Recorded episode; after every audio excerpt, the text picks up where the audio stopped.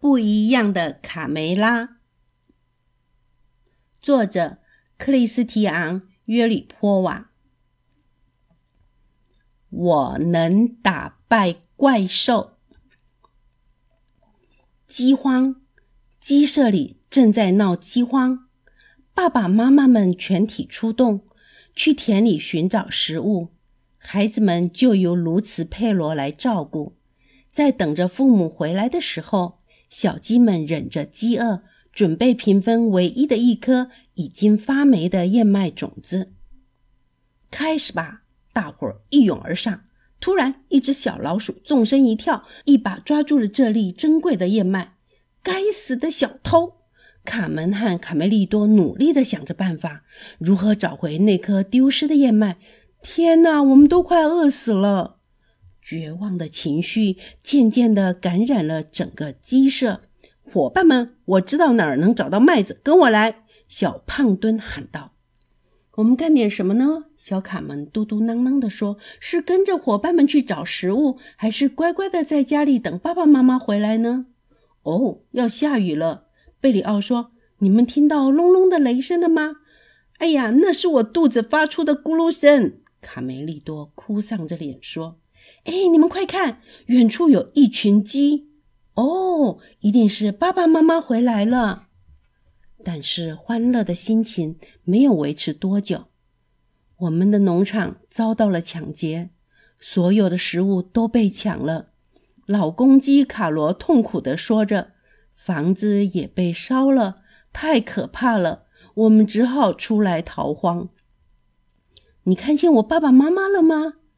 嗯。他们朝雄鸡贼大胆旅馆的方向去了。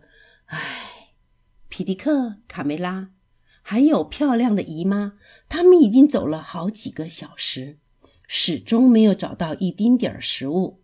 沿途一片凄凉，到处都是光秃秃的麦田，被毁成这样，这儿到底出了什么事呀？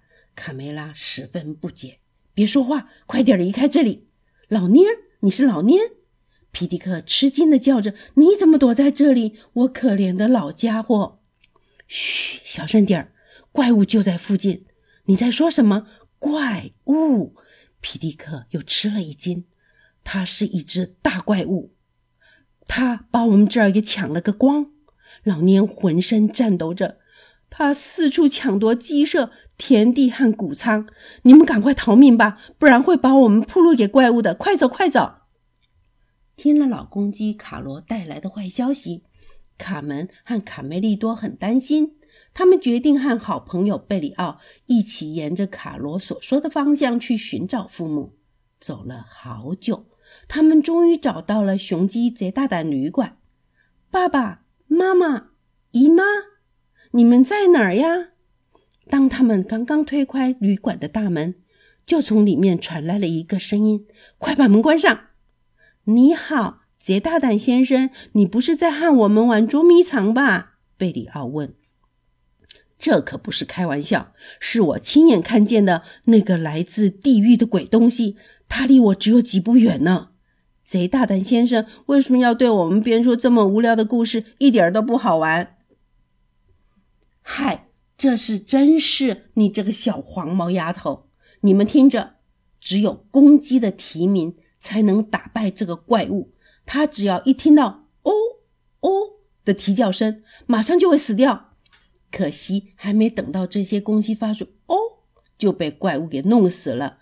唉，看来世界就要灭亡了。那我们的爸爸妈妈呢？卡梅利多充满了担心。他们向城堡方向去了。怪物就躲在城堡里，可怜的孩子，你们很快就会知道什么是灾难了。以小胖墩为首去寻找食物的小分队也正朝着城堡的方向走去。他们不知道危险正在一步步的逼近。好壮观呐！这是一个鸡舍。嗯，只有这里才能找到麦子。快跟上我。过了一会儿。贝里奥、卡门和卡梅利多来到了山下，仰望着这座怪物的城堡。管他什么危险不危险，只要见到爸爸妈妈，就什么都不怕了。卡梅利多和卡门一溜烟似的向城堡跑去。哎，等等我！快来呀！我看见小胖墩了，他们在那儿等我们呢。哇，是他，还有小六子和小刺头。真正的恐怖出现了，小胖墩、小六子和小刺头就像冰雕一样立在那儿，一动也不动。说话呀？怎么不说话呢？平常你们都有那么多说不完的话呀。诶，他的鼻子怎么那么凉呀？不会死了吧？贝里奥趴在地上仔细的观察。哎，小胖墩的身体像玻璃一样透明，这是怎么回事呀？他轻轻的敲了一下小胖墩的肚子，竟然发出咔咔咔咔的声音。他们也许太饿了，身体冻僵了。不会的，卡门叫道：“他们都变成了，变成了水晶。”这是哪个魔鬼干的？哐当哐当！突然，他们背后传来一阵金属碰撞的声音。我知道，我叫兰斯洛特·德拉克，圆桌骑士。把你们的朋友变成水晶的怪物是一个鸡头蛇怪，他的法力是从眼睛里喷出毒液。只要和他四目对望，就会被变成石头。而我因为有头盔保护，所以不怕他。真的有怪物吗？兰斯洛特骑士，鸡头蛇怪是一只公鸡下的蛋，再由一只癞蛤蟆孵化出来的。公鸡下蛋，我的肚子连续几天都在咕噜咕噜的叫。难道我也要下蛋了？啊妈呀，兰斯洛特老爷，你你遇见过这鸡头蛇怪吗？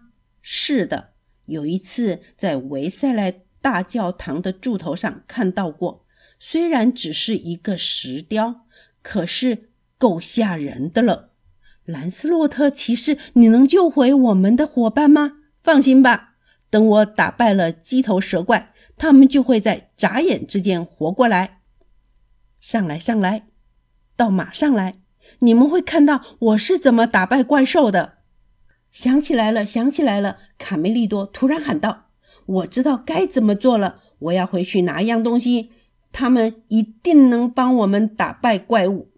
你们在吊桥上等我，我马上回来。一个东西，一个什么东西？”卡门很困惑。